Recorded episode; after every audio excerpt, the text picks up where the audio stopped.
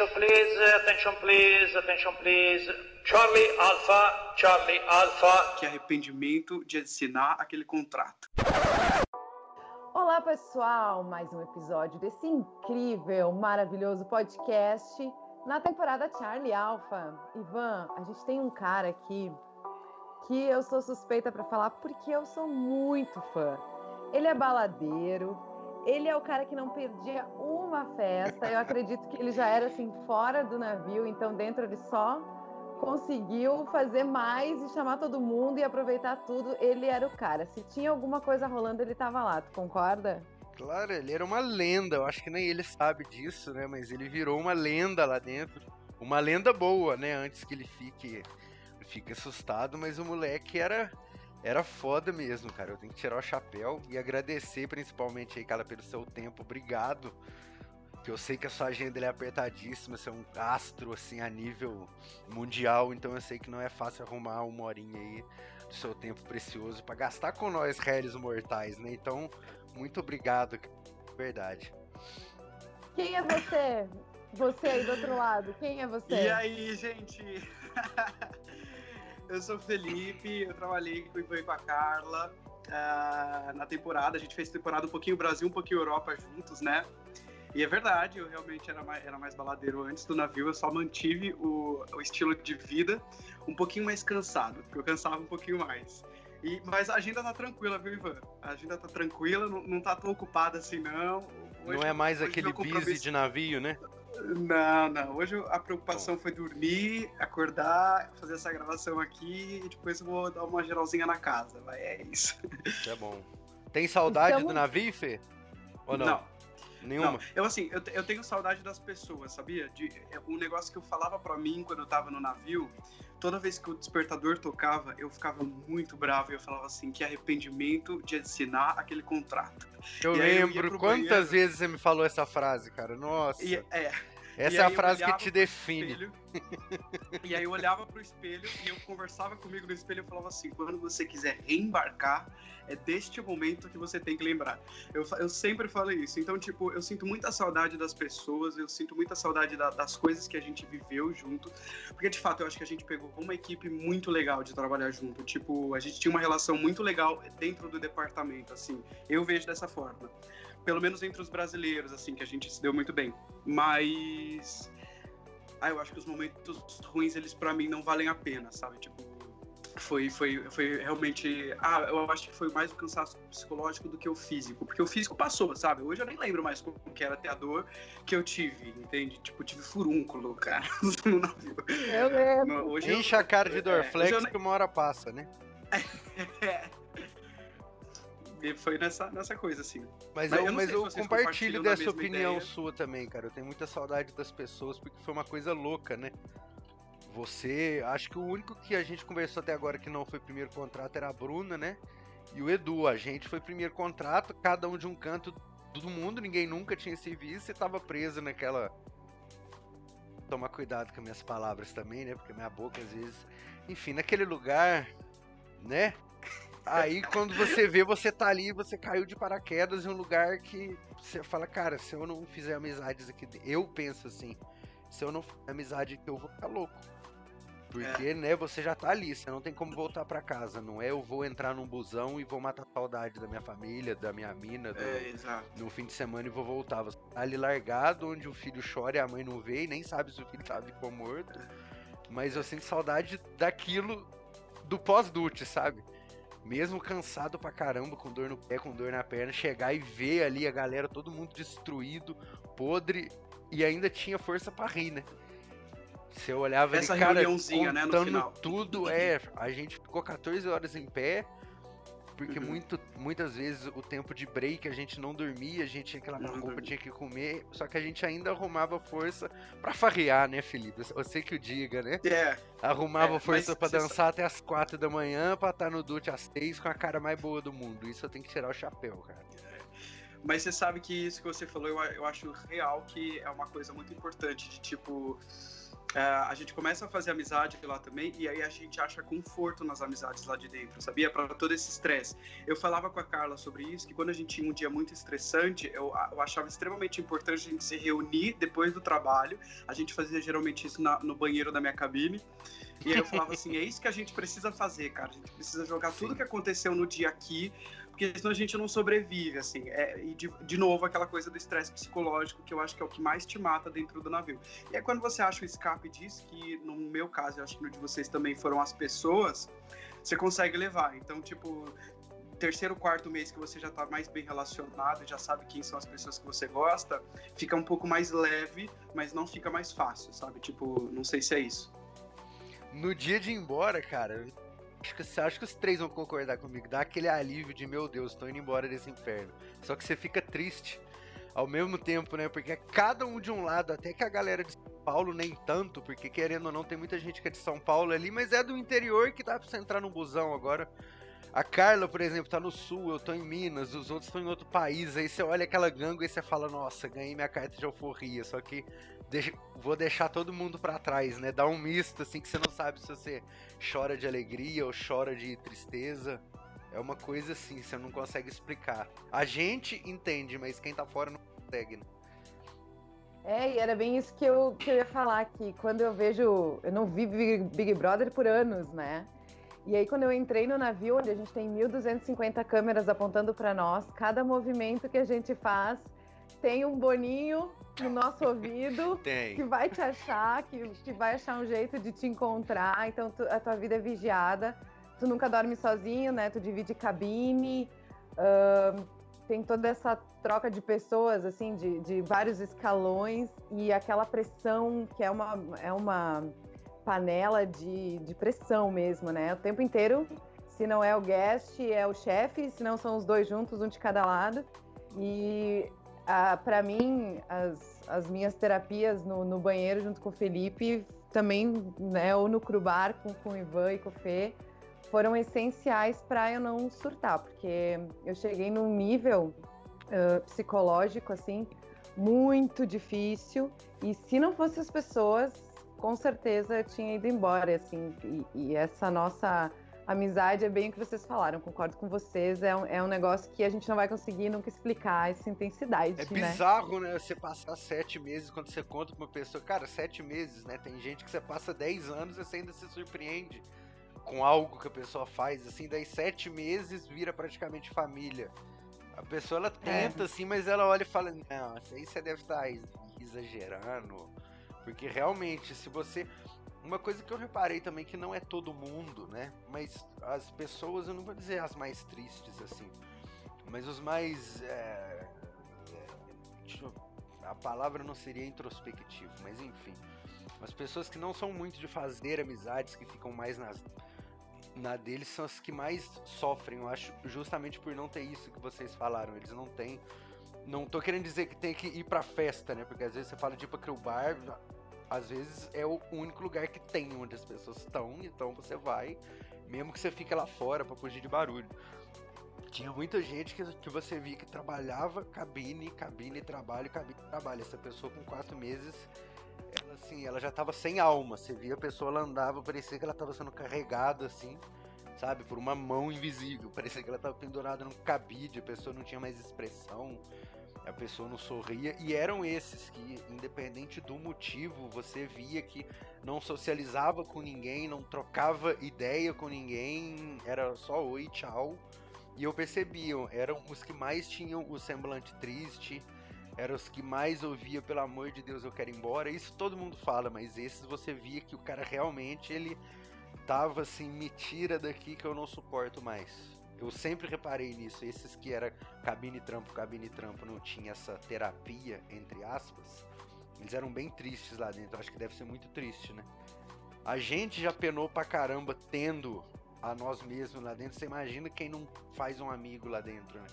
Quem não tem com quem ligar ali na cabine e falar, cara, posso ir chorar ou te xingar ou só conversar cinco minutos? Deve ser muito triste pra essa galera, né? Independente do motivo pelo qual ela não faz amizade, né? Deve ser bem punk. acho que a única pessoa que assim eu convivi bem e, e, tinha esse essa coisa introspectiva que você fala era a Lia. Tipo, eu vou falar o nome dela, mas não sei se eu posso falar o nome dela. Tá, Sim, ela tipo, não entende o que a gente fala. É. E você não era, tá falando mal, então é tranquilo. É, tipo, a Lia, ela, eu nunca vi ela em festinha, nunca vi ela em nada, assim. Eu sei que às vezes ela bebia alguma coisinha, Uh, e às vezes ela me chamava para fumar um cigarro. Ela nem fuma, mas ela me chamava para fumar um cigarro, para ir na minha cabine e contar o que, as coisas que tinham acontecido. E, mas eu sim, eu via todo mundo reclamando da Lia, que ela era uma pessoa arrogante, que ela era uma pessoa brava, que ela era uma pessoa isso, aquilo, bababá. Só que eu tinha uma relação muito boa com ela. E ela me contava de tudo. Tanto é que quando ela, a, quando ela né, teve aquele problema com o Suri, por exemplo, ela foi na minha cabine porque ela queria conversar com alguém. E aí ela me contou o que tinha acontecido. É, e não tinha sido só uma vez. E ela me falou do medo dela. Ela me abriu por que ela não, não reclamava disso, por exemplo. E aí é, eu lembro que no bar que eu trabalhava, a Janaína e a, acho que uma outra menina que queria, que tava lá junto, elas queriam contar e tudo mais. Eu falava, gente, vocês não podem contar, porque, tipo, o problema é muito mais embaixo, sabe? Era bem que, é um... que a história dela, né, tadinha? É, era bem punk, porque, tipo, era um negócio assim, para ele que se ele volta para o navio, se ele, se ele é mandado embora numa situação de divórcio no país dele, ia ser uma vergonha, sabe? E aí a primeira coisa que ele ia fazer é pegar o filho e abandonar ela. Então ela ia voltar sem, sem marido e o pior, sem filho. Então, tipo, ela ficava nessa, nessa indecisão, sabe? É, e, e para nós era muito difícil, assim, porque é tudo muito intenso e a gente tem que ir aos poucos também descobrindo como cada pessoa tem o seu eh, o seu comportamento, né? Como aquela pessoa é, o porquê que ela é daquela forma. Eu acho que mais do que como a pessoa é, às vezes, é, quando tu entende o porquê, faz todo sentido, né? Ia ser tão mais fácil se alguém desse um manual de como lidar com os indianos, né, cara? Não falando mal deles, mas realmente eles demoram demais para gostar de você, mas quando gostam também. É, é uma é coisa. É uma coisa que eu reparava muito. Eu. Isso, essa questão de confiança, mas depois que confiava, cara. O, o, cara dava a chave da cabine dele, cara, que eu não posso sair, você busca o negócio lá pra mim. Pegava, tinha um bolinho ali com dinheiro, com as coisas dos caras. Né? Ou seja, com um cara fazer isso, mas até chegar nesse ponto também, você falava, cara, qual, qual, que, é, qual que é o problema desse cara comigo, sabe? Os caras não olhavam na cara. Aí, o dia que o tal indiano resolvia que ele gostava de você, que tava ok, era outro tratamento, era tudo. Tudo rodava perfeitinho, o bar andava. Aí que você vai entendendo que eles são assim mesmo. Pá, e as outras nacionalidades. Tem um negócio que não sei para vocês como é que era, mas para mim era que, que tem a questão de paisano, né? Tipo, a prioridade de você tratar bem e mal, o, o, que você. O critério que você usa é a pessoa ser ou não do teu país. Eu já ouvi muito isso de que, tipo, é, o paisano você nunca pode tratar mal. O paisano é aquela pessoa que, que nasceu no mesmo país que você, tem a mesma nacionalidade que você. E acho que assim, os brasileiros eles se davam bem automaticamente por ser da mesma cultura e falar a mesma língua, mas pelo menos da minha parte nunca foi uma coisa de tipo assim, eu preciso tratar bem os brasileiros para depois tratar bem o resto, sabe? Era uma coisa automática porque, tipo, falava minha língua, cara. Era muito mais fácil de eu me comunicar com essas pessoas, entende? Mas eu já ouvi isso de. Tá, não vou falar quem foi aqui, mas a pessoa me falou, falou assim: eu tenho que tratar bem meu paisano, depois eu vou tratar bem você, entende? Tipo, e, e isso vem muito mais dessa parte aí do, do, do indiano, que eu. É, teve uma vez que um cara que era do, do bar lá da piscina, que às vezes a gente tinha crew party, sabe? Esse uhum. bar aí. Então, ele virou para mim e falou assim: Você acha que eu sou brasileiro? Eu sou indiano, eu não sou burro. Tipo, eu falei, cara, o que, que, que você tá falando, sabe? Bom, tu falou ali em Curupari. Então vamos entrar nesse ambiente maravilhoso que são as festas dos tripulantes. Para o pessoal que não sabe, a gente também se diverte, tá? Do nosso, o pouquinho de tempo que a gente tem, tem a gente tenta uh, se divertir um pouquinho. Dentro dos navios tem o RH, né, de cada navio. Então, quando a gente está com algum problema, a gente tem que fazer algum curso, alguma coisa assim, a gente vai no RH e o RH ele organiza vários eventos. Ele organiza o Natal dos indianos, o Dia dos filipinos, né, o 7 de setembro do brasileiro. E eles fazem as crew parties, que são as festas para os tripulantes. E às vezes elas são temáticas, elas não têm assim uma frequência uh, certa, depende de quem está fazendo a gestão de recursos humanos, né?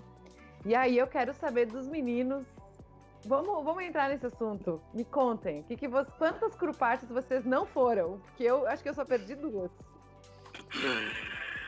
Por favor, Felipe. Vai, olha, não, teve, teve uma época que eu fiquei bastante tempo sem ir, que eu tava fechando o cassino. Eu fiquei acho que umas duas semanas no cassino, fechando, e devo ter ficado umas duas semanas na disco também. Acho que a gente trabalhou junto na disco, não trabalhou, Ivan? Cara, eu trabalhei pouquíssimo na disco, eu só ia para lá repor alguém, eu nunca fui horário fixo lá.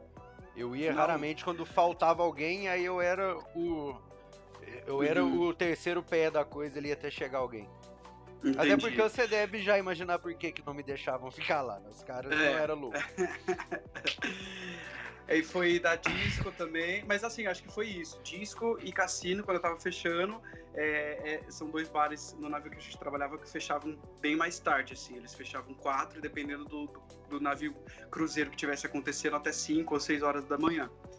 E aí foi, foram, foram as, os momentos que eu não consegui, mas de resto, eu ia sempre ou no after party. Tipo, no after party eu tava lá. Se não desse tempo de eu chegar pra festa, eu tava no after.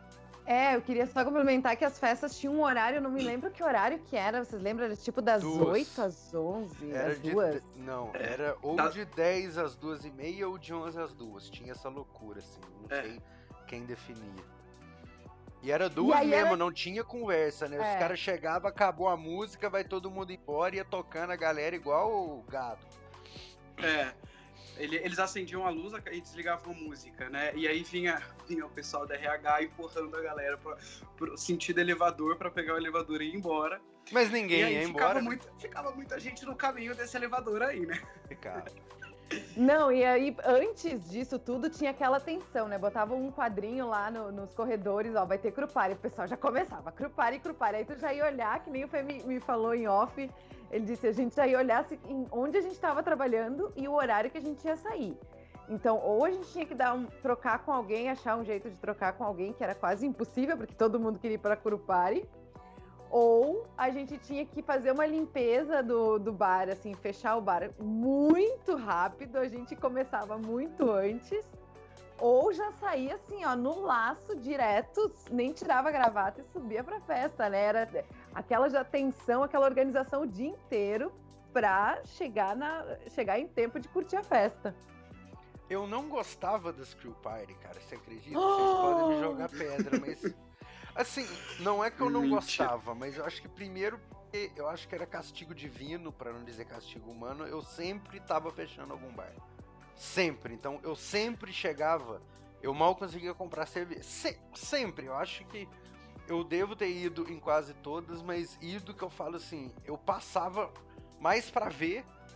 Teve um dia que eu cheguei, que eu nem entrei e já me colocaram para fora. Eu falei, caramba, eu vim correndo de uniforme.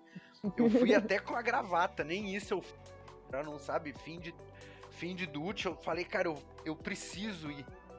Então, acho que já começa por isso. Eu acho que eles já me colocavam quando tinha que o par e eu, curiosamente, fechava o bar.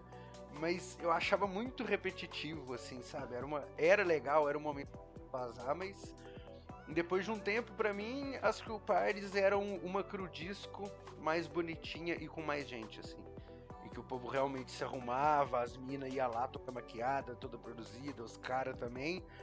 Mas eu pensava, cara, eu vou fazer isso tudo pra ficar uma hora e meia e de bermuda e chinelo é uma roupa velha mesmo, entendeu? E como eu já ia na disco quase batendo cartão, né? Que o meu, o meu cartão, se eu olhava o extrato do meu cartão, era medical e, e bar, medical e bar. Então, assim, não é que eu não gostava, mas eu nunca vi a Crew Party como uma coisa minha nossa, só aquela que caiu no aniversário, né? Que aí, aí não tinha como, mas eu nunca vi a Crew Party assim como uma coisa. Primeiro pelo que eu falei, né, do horário. Sempre para mim já tava acabado, todo mundo já tava se acabando, eu já pegava todas as conversas no final, já não música, então já começava a ficar chato e já era uma coisa que a nossa galera assim mais da gandaia, vamos dizer assim, a gente já fazia na disco, então lá era só numa maior escala, então para mim não era uma coisa de outro mundo assim que eu ficar Porque tinha gente que, por exemplo, lá começava 10 horas, então quem terminava o dute às 8, às 9, podia tomar um banho de boa, no seu tempo, para chegar lá cheirosinho, entendeu? Então a gente sempre tinha que chegar lá todo arregaçado, todo fudido. Então eu já, quando eu tinha tempo, era só tomar um banho, mesmo chinelo, bermuda, e é isso aí. para mim nunca era uma coisa de outro mundo, assim. Um tempo depois eu falei, né, mas é que eu e o Felipe, a gente era escala fixa de um bar e fechar. É a gente, a gente tinha, às vezes, uma, uma semana a cada dois meses que a gente abria o bar de manhã, que era o inferno. Eu e o Felipe, meu Deus, a gente chegava um mais cansado que o outro. É, quando, quando, che quando chegava na hora, né? Mas tudo bem, deixa, deixa, deixa essa parte para outro dia. Então a gente sempre fechava o bar. Então, assim, quando a gente via que tinha muito movimento no bar, a gente só se olhava. Tipo, ah, hoje nós vamos ter que limpar na velocidade do flash, né, Fê? É isso, é verdade. É, isso eu. Teve, eu ia falar de uma semana, eu acho que uma semana ou duas, eu tive uma escala que era tipo assim, eu entrava, eu acordava às 5 e meia para começar às 6 da manhã, bem cedinho, e dava 8 horas da noite, eu já tinha terminado. Então eu fiz uma crew party nessa situação que eu consegui dormir, acordar, tomar um banho e ir pra crew party. Foi a Nossa, única. Nossa, que sonho! Eu já fiz isso. Foi. Isso, eu consegui fazer isso uma vez, eu lembro.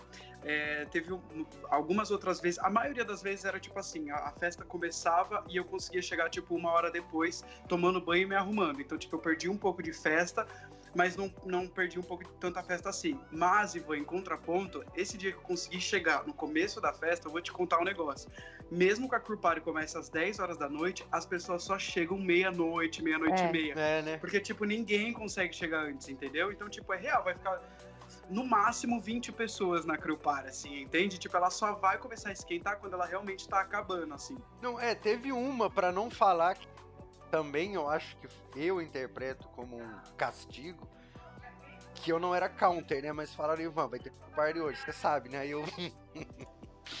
né? Aí falaram, vai lá dar uma ajuda para fechar o bar, né? Porque algumas das crew parties eram num bar que teoricamente era só para passageiro. Aí falaram pra mim, ó, sobe lá e ajuda eles a limparem que eles vão montar a crew party, né?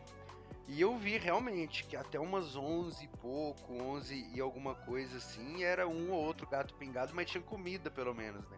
Aí todo mundo avançava ah, é, nos petisquinhos igual um louco a galera do restaurante. Eu falei, cara, vocês trabalham comendo 14 horas por dia, beliscando tudo e chega aqui, parece cachorro de rua.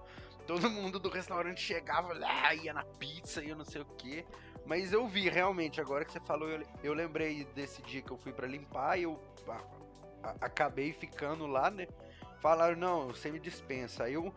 Esse dia eu acho que eu tomei banho, mas não fui para lá, porque tava bem fraco. Acho que por isso eu achei que a festa não ia vingar tinha um pessoal na disco, eu falei, ah, cara, a disco é minha casa, não é aqui. E eu gostava muito mais da disco. É que tinha muita gente que chegava cedo e ia pra piscina, né? Porque algumas das, algumas das festas eram num bar, que era um bar de piscina, só que era uma piscina fechada. Então eles liberavam aquela área para fazer e as festas da né? tripulação e aquecida. Então a galera, era a nossa chance de dar uma banda pelo navio ali, curtir um pouquinho. Brincar de guest. É, a esteira dos guests, né? Fê, tu lembra de alguma crupária, assim, que, que te marcou temática, assim, ou não? Tu curtiu todas da mesma forma, assim? Ah, eu acho que foi tudo meio que da mesma forma, mas então, sabe o que acontece no meu contrato? Eu cheguei, eu embarquei no dia 23 de dezembro, acho. Ou foi 22 de dezembro ou 23 de dezembro, mas foi, mas foi no cruzeiro do, do Natal. Então, na minha primeira ou segunda noite em, é, a bordo, já teve uma crew party. E eu chego numa escala boa já. Então, eu lembro que tem aqui, tipo, fórum, um grupinho do Facebook, eu já conheci algumas pessoas e aí acabei indo pro crew party. E eu desembarquei numa crew party, né? Então, tipo, eu chego numa crew party de Natal e vou embora numa crew party que qualquer coisa. Mas eu acho que é a do meu aniversário também. A do meu aniversário eu acho que foi a que, a que eu mais gostei.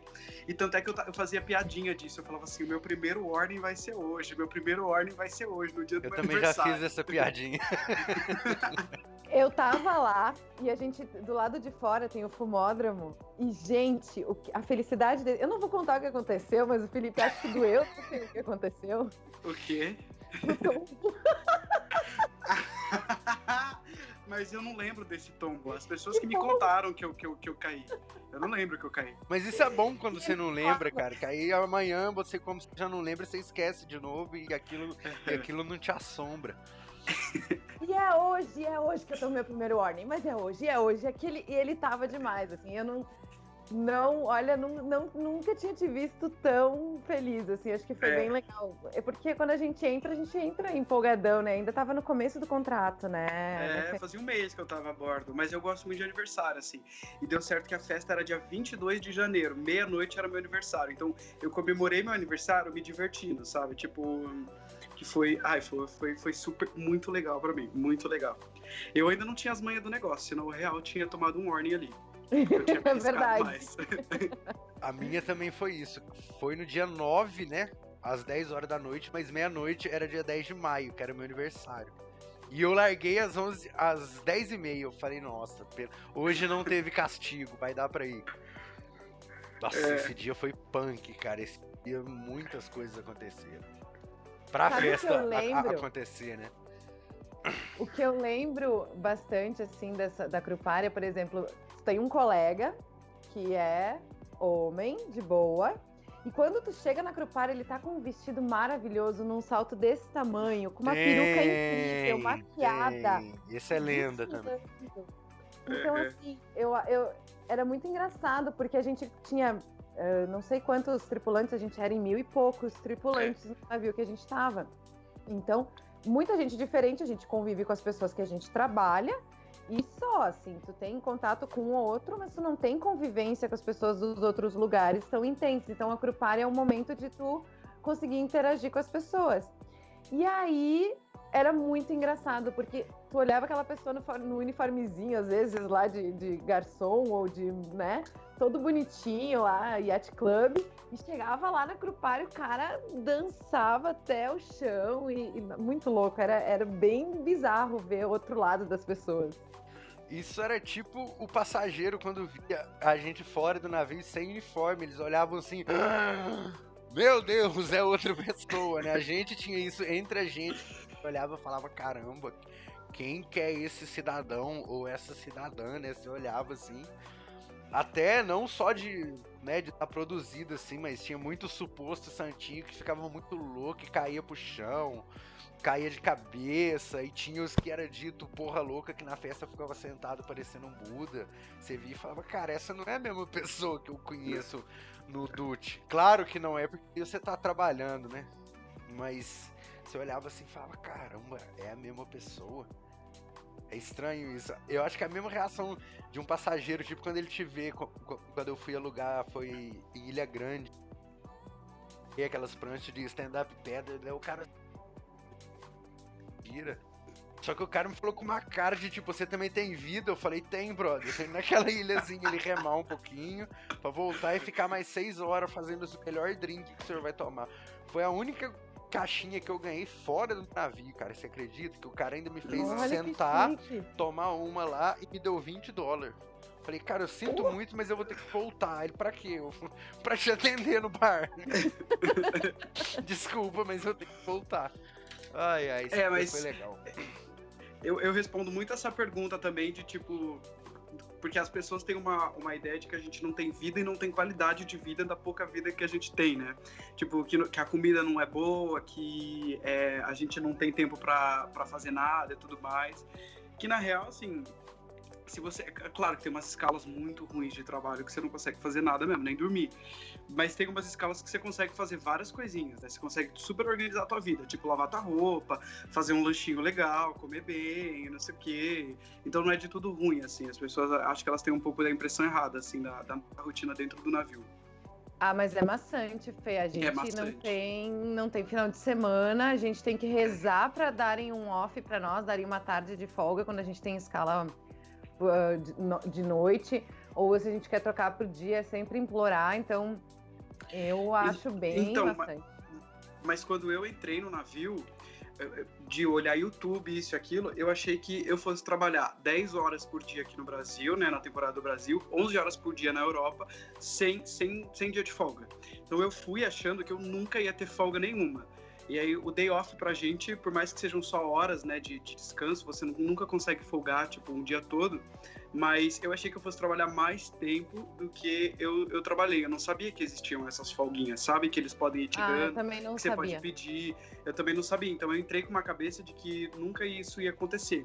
E aí depois que você pega, você aprende a trabalhar de fato. Assim, uma coisa que eu ouvi, eu não lembro de quem que eu ouvi isso. Mas a pessoa me falou, quanto mais rápido você trabalha dentro do navio, mais cansado você vai ficar.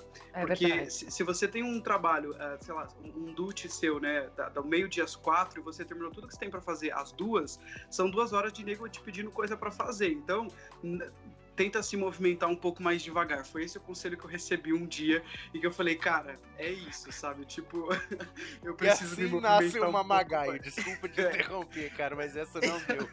É o primeiro princípio do Mamagai. Quando alguém é. fala, brother, você tá demais. Aí como se alguém tá achando ruim que eu trabalho rápido? Isso em qualquer lugar do mundo você seria louvado. É, é. Lá não, aí você começa, tem alguma coisa errada acontecendo aqui. E assim é. nasce um mamagaio. O Desculpa mamagaio. te interromper, cara, mas é, essa, mas essa é, isso é um conselho bom, na real. Isso é um conselho bom é. que as pessoas te dão a bordo. Porque, de fato, se você for trabalhar rápido e, e ser muito eficiente, cara, independente, você vai demorar pelo menos uns dois contratos para começar a ganhar mais dinheiro por causa disso, começar a ser recompensado de fato por causa disso, sabe? Então você tem muito saco para aguentar isso, ou. E, e assim, sabe? No, na hora que você começa a trabalhar um pouquinho mais devagar, você entende que tá todo mundo trabalhando um pouquinho mais devagar, sabe? Tipo, você percebe que tá todo mundo fazendo isso. O esquisito com, com é exceção, você, né?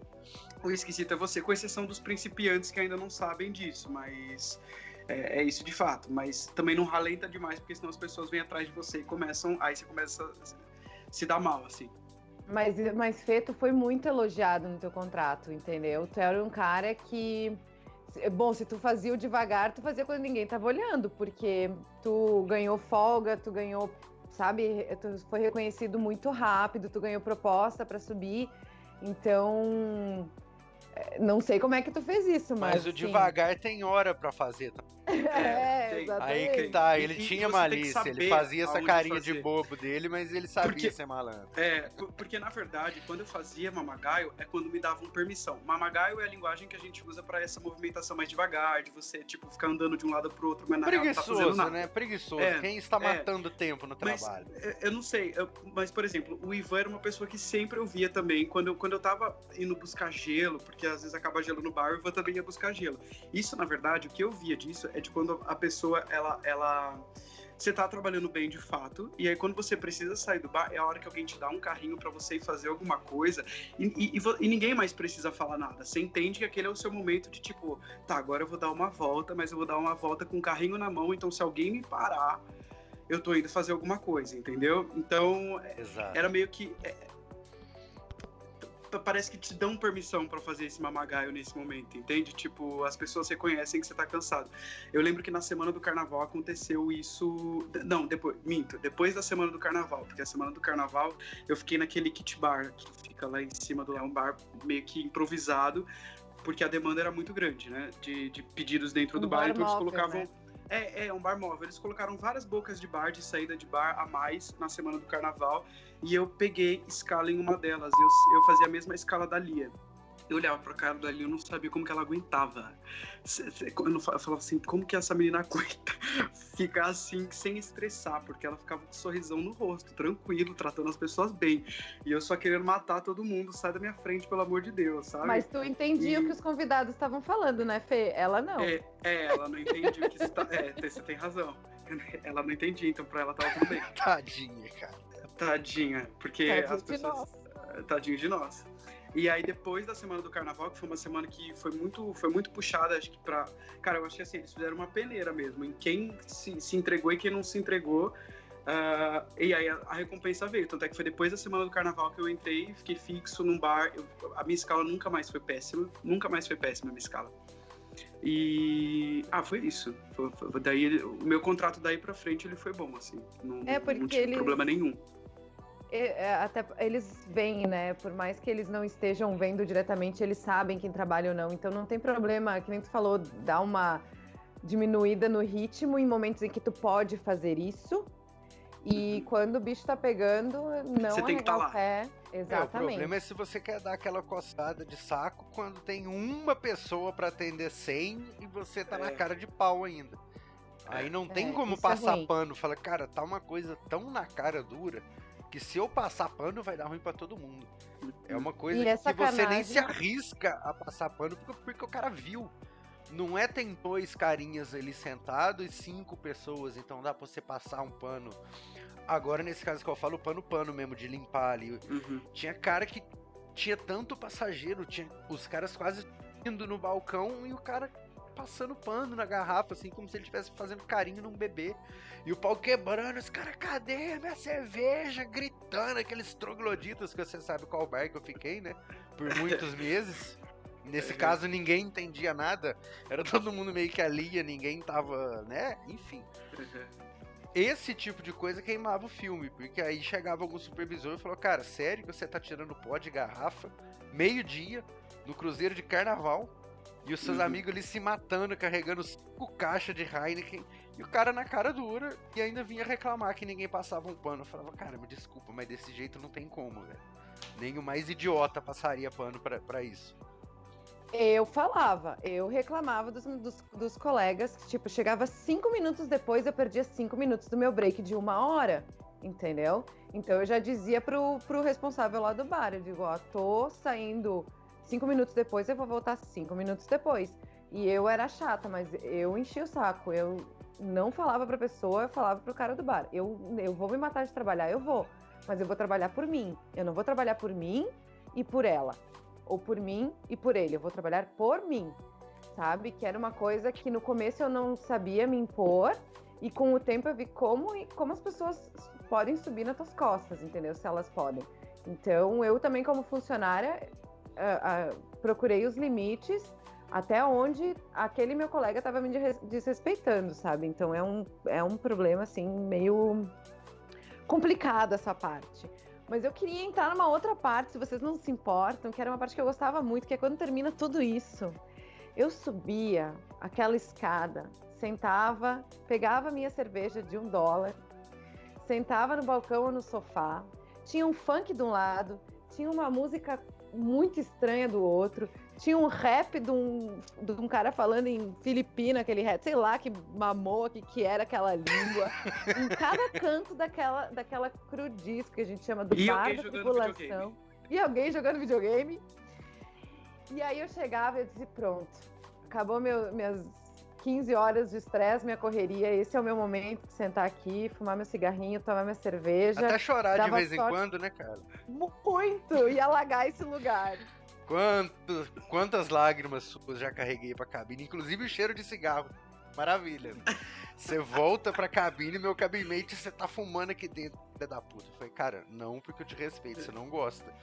Mas ele, até a gente ficar mais amigo, ele jurava que eu fumava lá dentro, cara. De tanto que a gente voltava com aquela maré de. Aí depois no tempo ele, ô, oh, cara, eu achei que você era mó cuzão comigo que você fumava de escondido. Eu falei, não, cara. Só que eu vou na disco que é onde pode, antes de eu pegar a manha da coisa e por respeitar ele também, né? Mas ele realmente ele falou, cara, tá um cheiro de, de cigarro aqui dentro insuportável. E era a disco, entendeu? É que na, no navio tem dois bares de tripulação, geralmente, né? Um que é não pode fumar, então fica a galera mais chata. E o outro pode fumar, que é onde nós ia, né? Principalmente depois dos, dos crupares. A gente saía, lotava os elevadores, saía e ia fazer o after lá. E vou te contar muitas histórias. Se aquele bar falasse. Bom, se bem que tem. Aquela parte de fora falasse, né? Que a gente dava uma fugidinha quando eles mandavam a gente embora. Aí a gente já. Aí a gente já sentia. Cara, mas era isso que nem a gente tava falando mais cedo. Eles sabiam que a gente ficava lá, só que não dava para ir 30 pessoas e continuarem gritando com a caixa de som no talo. Era um, galera, vamos lá para fora sem bater boca é o trampo dos caras. Eles respondem pra Bridge, que são os caras mais bigode grosso que tem aqui. Coisa que eu nunca entendi foi gente que batia a boca com security, sabe? Assim. cara, não tem como você bater boca com security, porque ele tá fazendo o que o capitão manda, cara. E realmente já passou da hora. E era um, oito boombox, cada uma tocando uma coisa, cara gritando. Tinha amigo que morava na frente que todo dia subia. Eu não aguento mais essa temporada brasileira. Então, o que que custava falar, galera? Vamos lá para fora, em, né? Sem fazer barulho, nunca deu problema. Agora, quando a galera queria transferir a festa de dentro para fora, aí já era pior, porque tinha cabine de passageiro logo em cima, vocês lembram, né?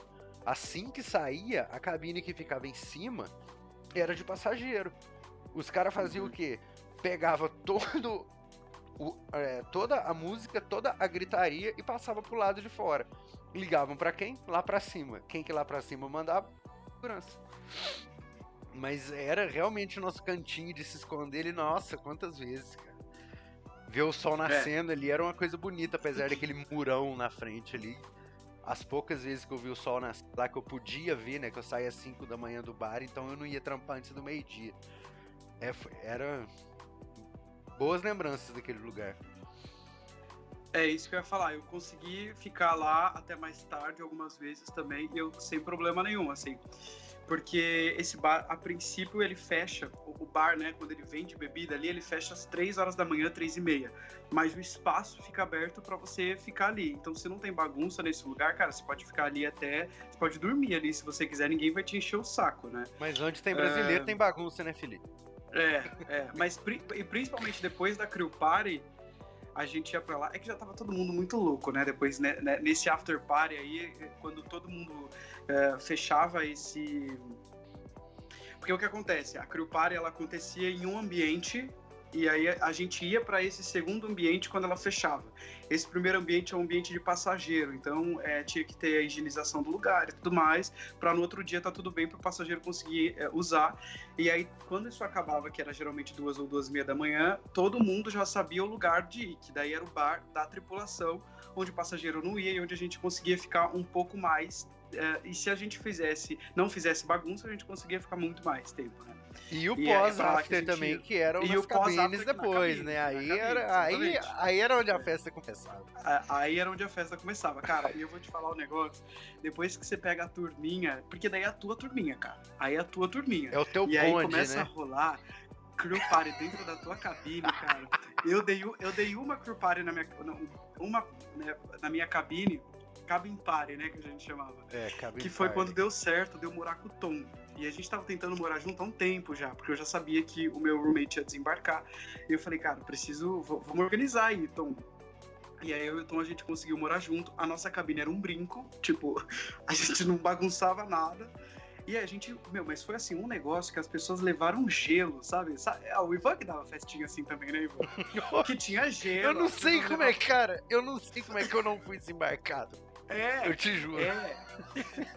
Mas, cara, foi com gelo. Tipo, tinha saco de gelo que era o cooler, né? Era o cooler que, cheio de cerveja. Gelo na pia, levar, né? Claro, tipo, gelo batedeira. na pia. Era na nunca? sua cabine que tinha tipo batedeira mixer. Fazer, é, batida, mixer pra você Não, eu não posso eu não posso declarar nada, mas tinha alguns utensílios ali de, de, de, de procedência questionável.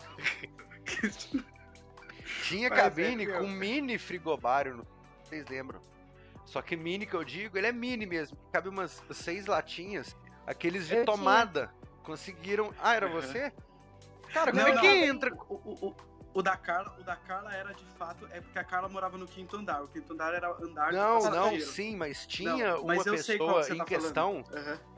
Que ele é, que é mini, mini bar tamanho, né? mesmo, né? ele cabe seis latinhas só, ele é, é desse tamanhozinho, ele era o tamanho da tela de um notebook e você liga na tomada. Um belo dia, eu estou numa cabine party, não, pega na minha geladeira. Falei, cabine de cru com geladeira? Estava lá linda no cantinho do negócio com temperatura, com LED. Falei, caramba, conseguiram entrar com uma geladeirinha pra cá. Não era aquele mini frigobar de passageiro, sabe? Eu falei, como que uhum. consegue? Quer dizer, todo mundo sabe a resposta, né? Eu falei, mano, a que ponto chegamos? Aí, desse dia em diante, quando ah, eu comecei eu a aprender. Calma. Ah, calma lá. Era, era... Era de tomada, era então na era teoria você não menina, pode... dona da cabine? Hã? O dono da... Era menino. menino ou menina? Menino? É. Não sei quem era, então, não faço a menor ideia.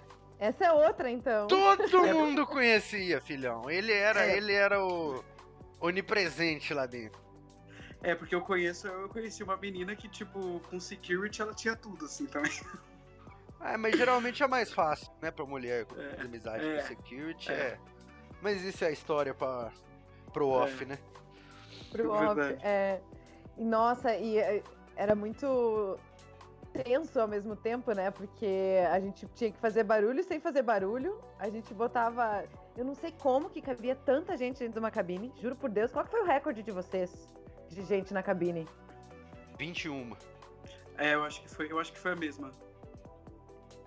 Gente. Foi, foi, foi eu acho que você tava, Felipe, que tinha tanta gente que a gente tinha que revezar quem ia ficar deitado na cama, porque não cabia mais gente em pé e nem no ah, banheiro. Então a gente lá, fazia tipo lá. camadas de pessoas. Tipo, eram três pessoas deitadas, que uma meio que em cima da outra para caber mais gente sentada do lado para sentar a gente no colo dessas pessoas.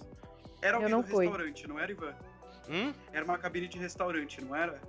Também, que eu morava com. Cara, eu já morei com o cara da igreja. Hum. Cê, cê Mas calma, isso, isso, isso, foi na, isso foi na sua cabine? É que teve 21 pessoas?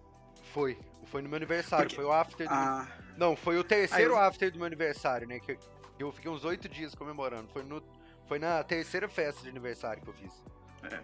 21 Cara, contada, eu... que eu saí até com uma caneta, assim, um, dois, três, isso vai entrar pra história. E eu não sei quem tem foto, mas é melhor que ninguém tenha, velho, porque. Eu acho que tem foto disso aí. Tem, porque nenhuma porta abria. Chegou no ponto que a porta do banheiro não dava para abrir, é. porque tinha gente a porta da cabine.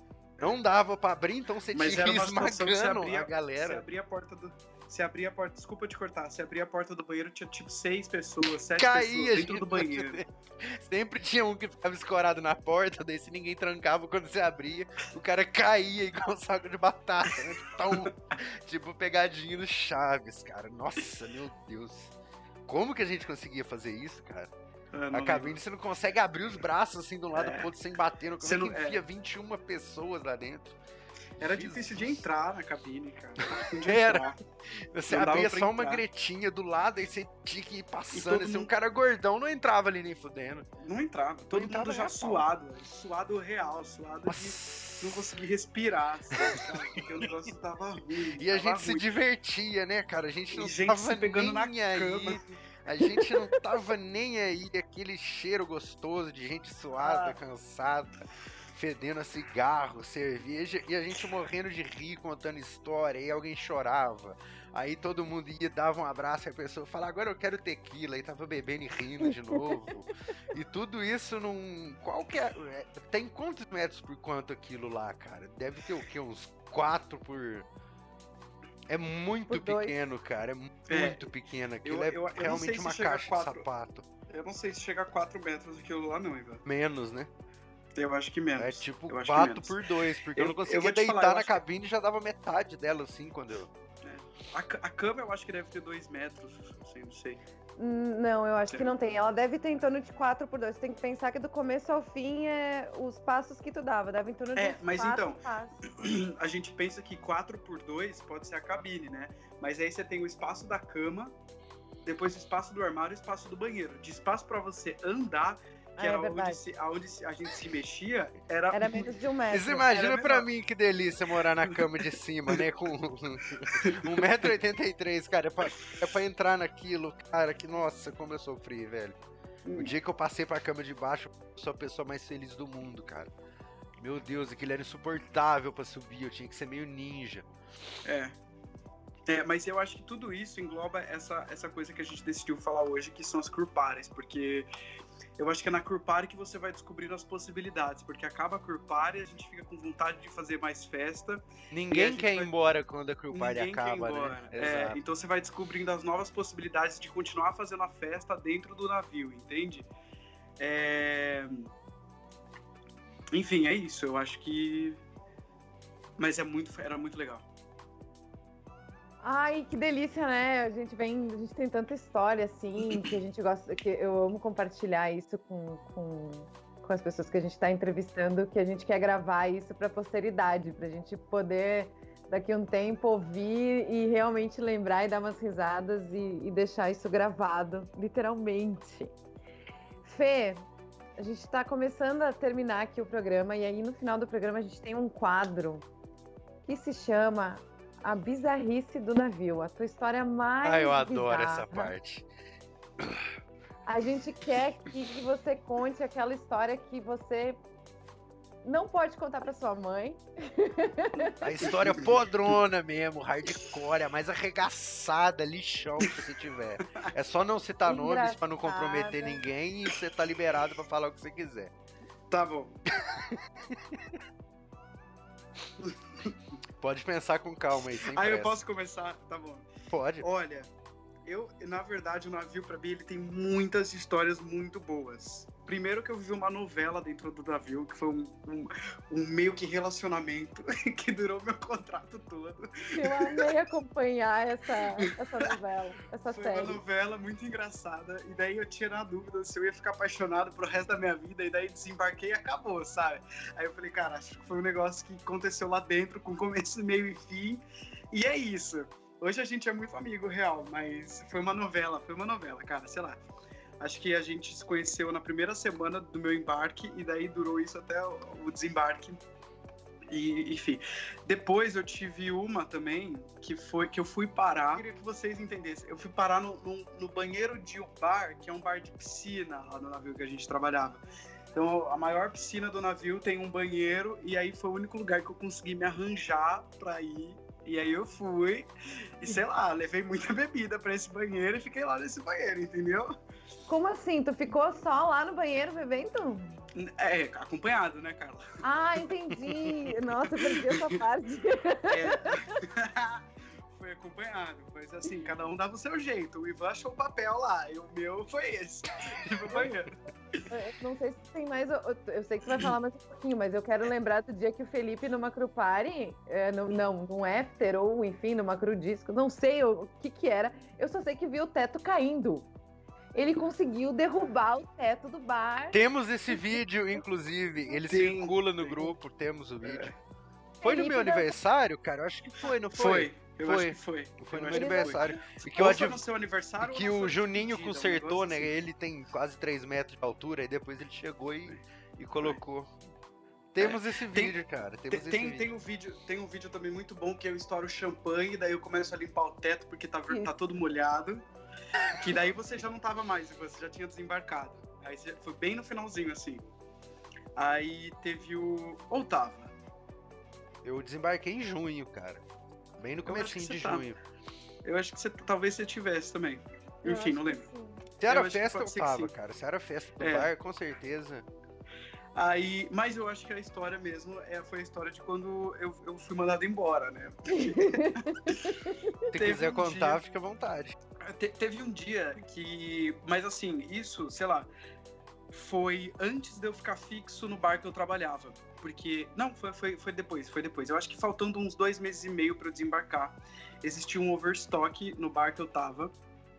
E aí sobrou uma garrafa de Vive Glicô, que é uma champanhe que custa, sei lá, 450 reais. Por aí.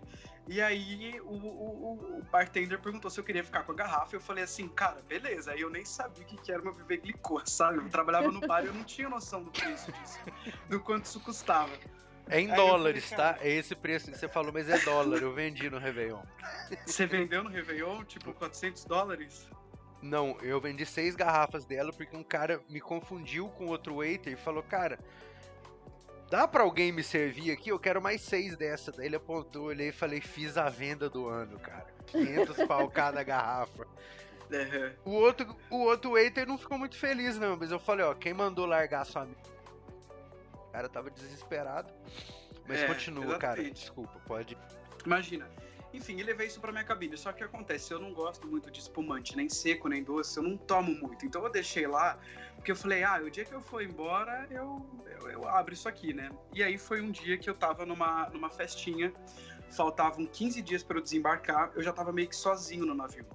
Por quê? Porque eu fui um dos últimos brasileiros a embarcar para fazer a temporada brasileira. Então, tipo, a Carla já tinha ido, a Janaína já tinha ido, o Ivan já tinha ido, os meninos todos já tinham ido. É, De fato, assim, eu fui. Eu acho que tipo, quando, tinha, tinha a Marília quando eu tava lá, e de pessoa próxima, acho que só a Marília tava, sabe? E aí acabou a Crew Party, foi a última crew da minha vida. Aí a gente, a, eu, a gente subiu pra, pra, pra, pra disco, né? Pra disco? Não, não era pra disco. É, pro bar, é pra disco. né? Pro, bar, é, pro É. nosso bar lá. E aí, que era do sétimo andar, de fumantes e tudo mais. E aí acabou a bebidinha que a gente tinha na hora. E eu tava com mais dois, eh, três amigos e falei assim, cara, vamos lá na minha cabine, que na minha cabine tem bebida. Na minha cabine tinha um Hendrix. Só que o Hendrix, isso é um gin que também é muito caro, eu coloquei dentro de uma garrafinha de água. O espumante não dá pra você, champanhe, né? Não dá pra você fazer isso, porque cara, mesmo que você tente disfarçar numa garrafinha de água, vai aparecer que, que ele Sprite, borbulha. Felipe, É, Sprite. ah, não, não, porque tem cor, né, Ivan? Não, não fica transparente. É verdade, é, fica uma água meio, meio, É. meio, meio. É, ele fica, ele fica meio diferente, assim, sabe? Enfim, aí eu, eu subi com o Hendrix dentro de uma garrafinha de água, então se passava por uma garrafinha de água tranquila, e eu subi com essa garrafa. E eu lembro que eu fiquei lá fora, do lado de fora do navio, é, onde tem uma mesinha. Eu coloquei a garrafa em cima da mesinha e eu estava tomando Hendrix e as outras pessoas estavam tomando Ave Glicô. eu não tava tomando, me fudi por causa dos outros ainda, sabe? Aí, mas foi o que peguei. Aí apareceu o security lá. E aí o security falou, gente, fechou a festa, acabou, vambora. Isso era tipo quatro e meia da manhã. Aí eu falei assim, ah, beleza, vamos embora. Aí ele viu a Viglicô lá em cima, porque ele tava com uma lanterninha. E ele sabia o que era uma Viglicô. Ele falou assim, o que que é isso aí? Eu falei, não sei. Aí eu tava muito bêbado já. Eu falei, não sei. E apontando pra garrafa ele. Ele falou assim, olha, se você não sabe, a gente pode olhar a câmera, porque não sei se você sabe, mas a gente tem câmera aqui. Aí, cara, foi, eu lembrava dele porque ele ia no bar onde eu trabalhava, que era um bar onde a gente servia muito café. Aí eu fui, chamei ele de canto e comecei a falar pra ele, cara, não, deixa assim mesmo. E aí quando você for lá, eu te dou café e chocolate. Tipo, deixa isso pra lá. Tentando fazer um suborno, sabe? E aí, beleza, ele só pediu o número da minha cabine e eu falei assim: ah, é isso, acabou, fui embora. No outro dia, eu acordei meio-dia com um dos nossos su- supervisores, né? Um, um dos nossos head bartenders me ligando e falando que o bar manager, o gerente do bar, queria conversar comigo. E aí eu fui, tomei um banho e eu me toquei que eu tava uma hora atrasado para entrar no Dutch. Então eu falei assim, cara, eu vou levar uma banana, que, que era um fumo, vou me escorraçar porque eu tô chegando uma hora atrasado, né? Aí eu cheguei lá, o bar manager falou assim para mim: Você tem alguma coisa para me contar? Aí eu falei assim pra ele: Putz, eu tô atrasado uma hora no meu dute. Aí ele falou: Ah, então além disso, você tá atrasado uma hora no teu dute. Cara, nessa hora eu baixei a cabeça na frente dele e falei assim: Meu, o que que eu fiz, né? Tipo, Aqui termina meu fiz? contrato, né? porque eu não lembrava do que tinha acontecido. Eu não lembrava. Tinha uma brasileira que estava junto comigo e ela me contou que eu discuti com segurança, porque eu não lembrava, me deu aquela amnésia alcoólica, sabe? Eu não sabia como eu tinha ido embora pra minha cabine e tudo mais. E aí ele fa- eu falei, cara, desculpa, eu não lembro o que, que eu fiz. Ele falou assim, a garrafa de champanhe que você pegou ontem à noite. Aí eu falei, putz, eu falei, não sei. E saí, fui embora. Aí, quando eu fui encontrar com essa menina, ela me contou, ela falou assim, cara, a gente foi pra tua cabine, a gente pegou um, um Hendrix e uma garrafa de champanhe, e a gente subiu, e daí o security perguntou. Ela foi me contando toda a história que tinha acontecido, e isso que eu tô contando pra vocês agora, dessa parte que eu discuti com eles, é do que eu ouvi da boca dela, porque eu não lembro de eu ter, de ter feito isso, sabe? Aí eu voltei lá e eu falei pra ele, eu falei, olha, quando você me chamou aqui de manhã, eu não lembrava o que tinha acontecido, agora eu lembro, é, eu cometi um erro, um erro que eu devia ter feito na minha casa, não aqui. É, eu tomo total responsabilidade sobre isso. Falei, se você quiser que eu pague a garrafa, se você quiser me dar o ordem, até se você quiser me mandar embora, eu assumo a responsabilidade sobre esse ato. Ele virou pra mim e falou assim, é, não tá mais sobre a minha responsabilidade. Aí eu falei assim, ah, já era, né? E aí, isso era Palma de, Ma... era Palma de Maiorca que a gente tava, não lembro o destino, mas era um destino que a gente saía bem à noite, tipo 8, 9 horas da noite. Acho que Então era né? Palma. Era, Era Palma. Palma.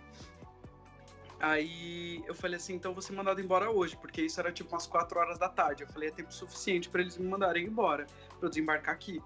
Não foi. O outro Ai. porto depois disso era Barcelona, não foi. Ai. Aí- Depois era Kenes, não foi. E tu tava com a mala pronta? Era Kenes, eu acho. Eu, eu fiz a mala.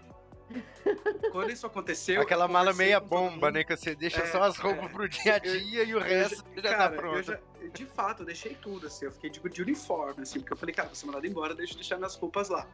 E aí tinha uma amiga minha que era que, que tava treinando para ser secretária do bar, E aí ela me contava das coisas que aconteciam dentro do escritório do bar. E ela falava assim, ela falava, Fê, a conversa que rola é a seguinte, não pode não acontecer nada com você, porque o que você fez foi muito grave. Então você não pode sair impune, alguma coisa vai te acontecer e assim, tem gente lá dentro que tá fazendo de tudo para você ser mandado embora porque precisa mostrar que tem ordem dentro do departamento. Isso foi o que eu ouvi, sabe? E, mas eu nunca tinha visto alguém fazer alguma coisa tão grave quanto eu fiz e ainda ficar quatro dias. Por quê? Porque faltavam 10 dias para desembarcar. Então acho que eles estavam é, nessa, sabe? Tentando tipo, negociar. É, o que eu tava pensando era isso. É, se eu ia. Se eles iam esperar, de repente, porque faltavam 10 dias para eu ser desembarcado. E a, é, é, meio difícil de explicar isso, mas querendo. É, assim, desses 10 últimos dias que eu tava lá, o meu olerite já tinha saído. Então eu ia receber aquele valor, fim. Então eu não ia pagar minha passagem. Eu achei que eu tivesse que pagar minha passagem. Eu não paguei a minha passagem. Sério? Que bom! Eu não, eu não paguei porque, tipo, o meu, como eu desembarquei no dia 22. Já estava comprada, não, então. É, tipo. é, não, já tá, não é que já estava comprada a passagem. Eu iria desembarcar no dia 22. Eu desembarquei no dia 8. Então eu trabalhei oito dias de graça, vamos colocar assim. Por quê? O, a minha passagem, quando eu recebi, ela tinha ficado em 900 dólares.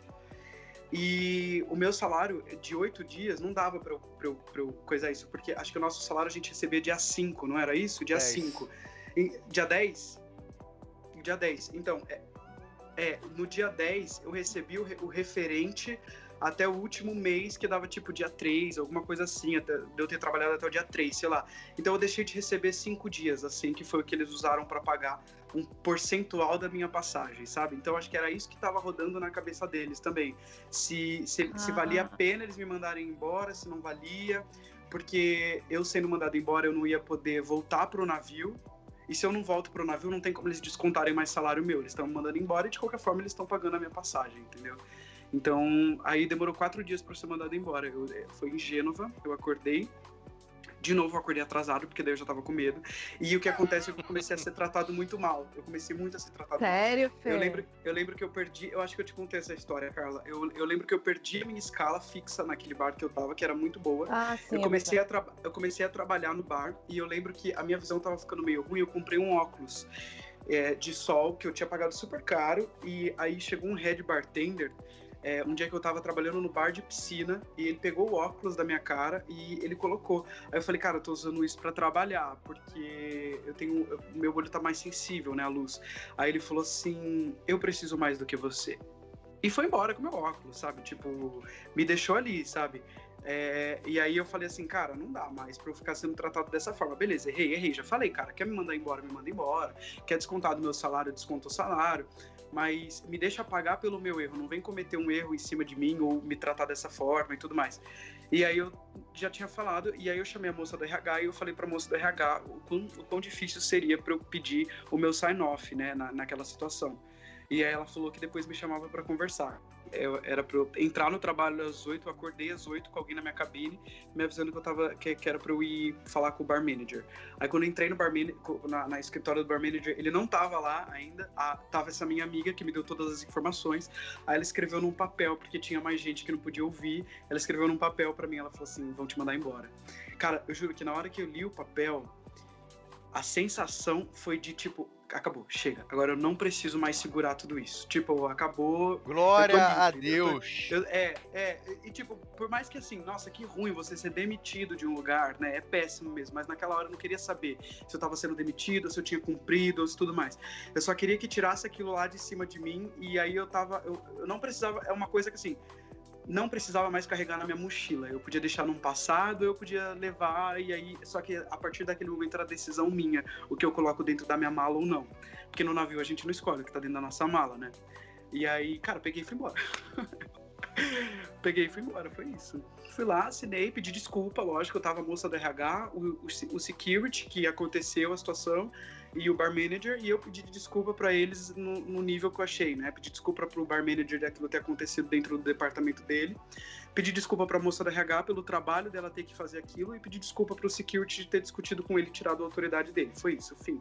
Falei, acabou, obrigado, um beijo, e fui embora. Uma última perguntinha, Felipe. Você arrepende de alguma coisa? Não disso, que eu sei que não, mas arrepender que eu falo assim. Ao longo do contrato, algo que você queria ter feito que você não fez, ou que você fez isso, Eu imagino que você não queria que tivesse terminado assim, mas sei que não é uma coisa também que você fica, ah, passou, passou e dane-se, mas alguma coisa assim que você, sei lá, é, teria feito diferente ou não queria ter feito, fora isso, né? Algo assim. Ah, eu acho que várias coisas que ah, eu queria ter feito e eu não fiz. Eu, das coisas que eu fiz, eu não me arrependo de nada, mas assim, eu acho que eu podia ter organizado muito melhor, porque eu via gente dentro do navio que conseguia se organizar em sono, início, aquilo, e aí conseguia aproveitar mais o destino que parava. Então, tinha gente que conseguia pegar carro, ir para outra cidade, alugava carro, não sei o quê, e fazia o, o, um rolezão, e mesmo assim conseguia juntar dinheiro, sabe?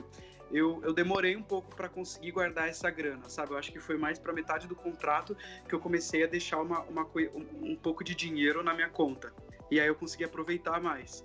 Mas eu acho que isso, Ivan, de, de aproveitar mais o, os lugares em si. Saber como e... aproveitar, né? Vamos é, saber assim, como né? aproveitar os lugares, que eu acho que é muito inexperiência de primeiro contrato mesmo, sabe? Eu, então, e vocês, vocês se arrependem de alguma coisa? Eu, Mulheres primeiro, por favor, meu bem. Pode responder que eu tô pensando que tem tanta coisa aqui, nossa. Não, eu acho que eu me arrependo de ter feito pouca festa no sentido assim. Eu terminava o meu dute, eu subia, eu terminava o meu dute 5 para as duas, que as duas horas fechava o bar, então eu subia, pegava minha cerveja e depois eu ia comer. Ou passava correndo para pegar alguma coisa para comer e já subir e comer lá em cima, assim. Então, eu gostava muito de, de aproveitar os momentos depois, assim, para ficar mais relaxada lá, uma horinha, uma horinha e pouco ainda no bar conversando com a galera, bebendo.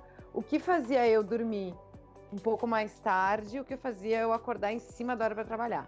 Então eu concordo com o Fê, eu acho que aproveitei muito. Teve, uma, teve um dia que eu e o Fê a gente foi conhecer Cannes e a, a, gente correu, a gente não a gente só parava para tirar foto. Tirar foto aqui ficou bom, bom próximo. A gente fez Cannes inteira em uma hora. Porque a gente tinha, por, tinha duas horas e meia para fazer tudo, a gente tinha que descer no navio, no barquinho que levava do navio até o porto, uma fila no porto, Aí a gente fez tudo que tinha que fazer, tinha que voltar na fila do porto, pegar outro barquinho de volta pro navio, voltar pro Dute, se vestir, eu tinha que me maquiar ainda para voltar para trabalhar mais oito horas, sabe? Então essa correria, assim, eu realmente também não soube me organizar. E principalmente eu acho que eu me arrependo de ter demorado para psicologicamente tentar me estabilizar. Eu tava. Eu não estava pronta na minha fase de vida, sabe? Acho que o navio teve que me ensinar coisas que eu poderia ter aprendido antes para ter aproveitado melhor o navio.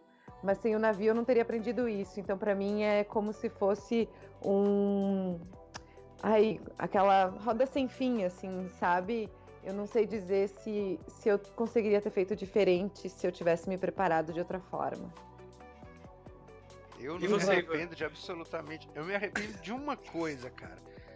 Eu me arrependo demais pro fim do contrato, né? É uma coisa que todo mundo já tá meio cansado, meio de saco cheio. Saco cheio que eu falo assim, né? O seu corpo, mais pro fim que eu digo assim, quando você já tem uma data, falta um mês. Foi a, a minha época de escala melhor no sentido assim, eu largava às 11 da manhã e voltava às 4 às 5. É relativamente ótimo para poder sair. Mas como eu quebrei o pau muito cedo, desde o meu segundo dia eu já vinha farreando praticamente o contrato inteiro, o meu corpo já estava cansado, já estava de saco cheio de tudo, eu queria ter conhecido alguns lugares que até dava, mas assim, eu preferia dormir, eu falei, cara, eu já meti muito louco aqui, carnaval, temporada brasileira, então, porque eu embarquei lá, né? Embarquei na Europa, fiquei uma carinha lá, a gente voltou, passou o Brasil, aí quando voltou pra Europa de novo, eu fiquei mais um mês e meio. Então, para mim, o grosso, vamos dizer assim, foi Brasil. A Europa era uma mata.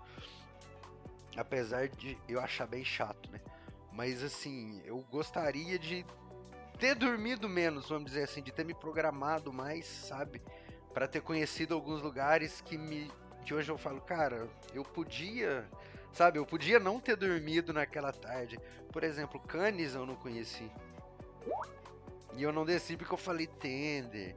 Não, algum, sabe? Eu falava, nossa, cara, meu corpo já tá estragado, eu quero ir embora. Tô com meu papel na mão, meu senhor, eu quero ir, não, tender, não. Aí depois que eu desci, eu falei, caramba, tá aí um lugar é isso, cara. Arrepender de absolutamente nada. Faria tudo de novo e dobrado. Pior ainda. Pior no bom sentido, é. né? Se é que existe, né? Pra... Vai achar que eu sou um terrorista. A barba já não ajuda.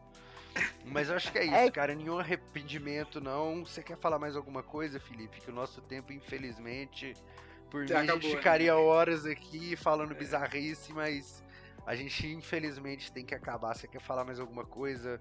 Pedir ah, um beijo não, pra Xuxa, que... mandar beijo pra mamãe, alguma um coisa beijo assim? pra Xuxa. Não, eu, ah, eu queria dizer que eu tô com saudade de vocês, gente. Oh, igualmente, Também. cara. É difícil a gente, é difícil a gente conseguir, porque cada um real foi fazer uma coisa diferente, né? É, é. Sei lá, mas é, foi, foi boa a experiência, assim, no, no, no geral. E Aí é isso. Vamos reencontrar um dia, cara. A gente conseguiu fazer isso com algumas pessoas, cara. Foi, é. foi uma. Cara, foi estranho, assim, só para complementar, eu prometo que a gente já passou. Mas foi tá. uma coisa, Felipe, eu acho que é uma coisa que todo mundo deveria fazer. Porque no navio, por mais que a gente tenha esses momentos terapia, como a Carla falou, a gente tá cansado, a gente tá ali dentro. Enquanto você não sai uhum. dali. Isso de você ir para um lugar com a galera que você conheceu lá, que virou sua família, e, você não fazer absolutamente nada, além de, né, de tipo, de fazer rango, né, que a gente ficou no sítio. Então, fazer rango, encher a cara e falar de outras coisas que não seja trabalho. Cara, quando você vê aquelas mesmas pessoas ali, mas não estão no DUT, estão indo para ficar quatro dias de boa, cara, é uma sensação de agora sim a gente vai poder sentar e falar da vida e se conhecer melhor, sabe? Você vê a pessoa ali sem telefone tocando, sem medo, da hora quer acordar às três da tarde, acorda, não quer acordar, não acorda, quer ir pra piscina, vai, sabe? A hora que eu cheguei lá, né, porque a maioria ali era praticamente já de São Paulo, eu que saí de Minas para ir. Quando eu cheguei, cara, que aqueles quatro dias ali, todo mundo no dia de ir embora falou, cara, a gente não sabe quando se reencontra de novo, mas foi meio que terapêutico aquilo, sabe? Que não tinha dute, não tinha ordem, não tinha nada. A única coisa que a gente tinha que fazer era ir pro supermercado comprar carne para churrasco e mais bebida. E acabou, sabe? Foi aquele descanso merecido uhum. com as é. pessoas que a gente conheceu lá. Eu acho que realmente é, você fazer isso, tipo, nós três aqui, cara, é uma. Fala, finalmente, gente, cada um é. pode andar do jeito que quer acordar na hora que quer, vamos pra um barzinho, vamos conhecer a tua cidade, vem pra cá. É meio que terapêutico isso, né? Porque você desembarca. As pessoas não têm muito o que contar, né? Porque a vida continua lá. Todo mundo fica te perguntando a mesma coisa, ninguém entende nada que você fala, ninguém entende gíria que você fala, e você fica, cara, como eu queria encontrar com a galera que entende a minha língua, porque eu já estou de saco cheio de ficar contando as mesmas histórias, né? Que todo mundo quer saber como é que foi, como é que é a tua cidade. Aí quando você encontra de novo com aquela galera que você fala assim, pai, eu nunca mais ia ver, você fica, cara, eu não acredito, cara. E dá um abraço com calma e senta numa rede ali, ouvindo música e trocando ideia, cara. Isso é uma sensação que eu não sei explicar, cara. Temos que fazer Ui, um dia. O Ivan deixou a gente com vontade agora. Eu consegui ver é... o depois, mas foi corrido, não valeu. Tem que ser num jeito assim, é. tá? Tem que é. ser assim, ó. A quatro dias fazendo nada, fazendo nada, sem pressa pra nada. Mas a gente aproveitou também. Não, é, sim, mas é uma coisa que eu digo, cara. Com um pouco de esforcinho e programação dá. Porque a gente tá no Brasil. Quem tá em outro país, né? Ainda mais com o dólar agora. Mas é uma coisa que a gente achou que até eu mesmo falei, cara, eu posso te falar bem a verdade, eu achei que isso não ia vingar. Criaram o grupo no WhatsApp, eu falei, cara, se eu sair de Minas 13 horas, mas por mim eu vou, dane-se. Eu te juro que eu achei que a galera tava mais naquela coisa de, sabe, vamos, vamos, mas ninguém vai. Uhum. Quando eu cheguei lá e falei, ah, mentira, velho, não é possível. E sabendo que ia ser praticamente uma semana ali, só fogueirinha, violão, piscina. Foi uma coisa eu muito terapêutica, que... cara. E dá para fazer. Uma... A, a gente falar, tinha que achar, fazer, a gente tinha que fazer uma dessa com as meninas lá, lá onde que as meninas estão morando em Portugal, né? Não, elas fazer... voltaram para Irlanda. Agora a gente está juntando as histórias. Quem está seguindo o nosso podcast, eu já vou aproveitar para dar aqui os recados, né? Seguir a gente no Instagram, mandar o um e-mail com as suas dúvidas, contar a sua história de festa, se embarcou, o que, que se ficou alguma dúvida, quiser perguntar para a gente, a gente responde. E a gente está gravando com as meninas também, elas estão na Irlanda, tem uma que a gente vai gravar em Israel, tem outra em Portugal. outros na Inglaterra, então tá bem, tá bem puxado para arrumar um horário, mas vai ser bem legal e é por isso que a gente está fazendo esse podcast, assim, para gravar essas histórias e quando mais um dia vocês tiverem que contar essa história de novo, ó, só manda o link Escuta aqui todas as histórias aqui, não me enche mais. E o Trashcast com as histórias do submundo do Carnavio naquele bar infame também está por vir. Só com figuras lendárias que participaram daquele. Eu não consigo nem descrever, cara. Não tem. Eu fui redator por 10 anos, mas eu não consigo descrever o que, que foi aquele carnaval. Talvez nesse podcast a gente chegue no consenso. Ele em breve vai estar tá aí também. Para quem quiser pensar 20 vezes antes de carnaval, acho que vai ser também um. Ó, você quer ir? Então dá uma escutadinha naquilo ali pra ver se você realmente é. vai aguentar sete dias daquilo ali. Pensa muito bem antes. acho que no mais é isso. Carlinhos, algo mais, meu bem? Eu queria agradecer o Felipe. O Felipe é um cara de muito talento. Se de... eu não sei se depois a gente deixa as tuas redes, se tu quiser, no link, tá? Uhum. Mas é que o Fê é um cara, assim, que eu ainda vou ver entrevista na TV e a gente vai dizer que a gente fez a, o primeiro podcast com ele. Aí que ele realmente não vai ter tempo dele. pra gente, né? É bom a gente fazer agora. agora. Vai virar famoso então, e vai esquecer os amigos. Obrigada pela tua presença. A gente vai, a gente quer que tu volte, tá? Já vou deixar o convite oficial aqui, porque a gente tem outras ideias e a tua participação ela é praticamente essencial com as tuas histórias. E Vamos. eu queria te agradecer esse tempinho e te, te mandar um beijo aqui, né, pelo, pelo áudio.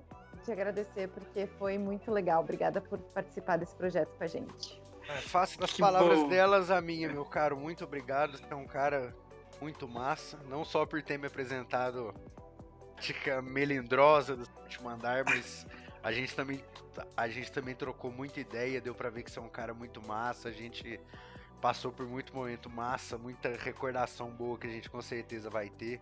Umas ruins também, mas as que você falou no começo, essas a gente esquece e aprende com elas e é a vida que segue. Mas muitíssimo obrigado, cara. gosto de você pra caramba também. Cara, a Carla falou por mim, não vou ficar aqui sendo papagaio de chata. Mas mais uma vez, muitíssimo obrigado, meu caro. Muito sucesso na sua vida. E a gente ainda vai se ver de novo antes de você ficar famoso. Relaxa. Você vai voltar ver, ainda, meu caro. Você vai voltar ainda. Relaxa. relaxa. Com certeza. Gente, obrigado a vocês. Eu tinha falado pra Carla que eu achei muito legal a ideia do podcast. É, tomara que dê muito certo, que vocês uh, consigam alcançar um público que, que vocês consigam mudar a vida das pessoas que, e que ouçam isso, porque acho que é por isso que faz, né? É, uh, e é isso, gosto muito de vocês também, acho que aprendi muito com vocês. Essa troca de experiência que a gente teve, de se compartilhar um com o outro, foi, foi muito massa. A gente. Acho que a gente cresceu em um lugar muito específico dentro da gente, trabalhando nesse navio com as pessoas que a gente trabalhou. E e é isso, eu acho que a, o mais importante que a gente aprendeu é que a, qualquer coisa a gente é, corona. corona sóbrio não corona, dá, né? Corona com limão. Sóbrio não dá, tem coisa que sóbrio não dá. É, Bora uma, parte, uma parte muito boa de trabalhar no bar do navio, sabe? É porque você vai tomar todos os melhores tudos que existem no mundo. Eu tipo, não, nunca ouvi whisky, falar disso. Isso aí, fale por você, meu cara. Eu, isso é fofoca, até onde eu sei. Meu caro, mais uma vez, muito obrigado, é, Felipe. Gente, obrigado, obrigado, a todo mundo aí que nos acompanha em breve. Né, Carlinha? Em breve, em breve, breve, breve, mais coisas mais virão. episódios é. e mais histórias para vocês. Um beijo e até o próximo episódio, Valeu. galera. Gente, tchau. Valeu. Tchau, tchau.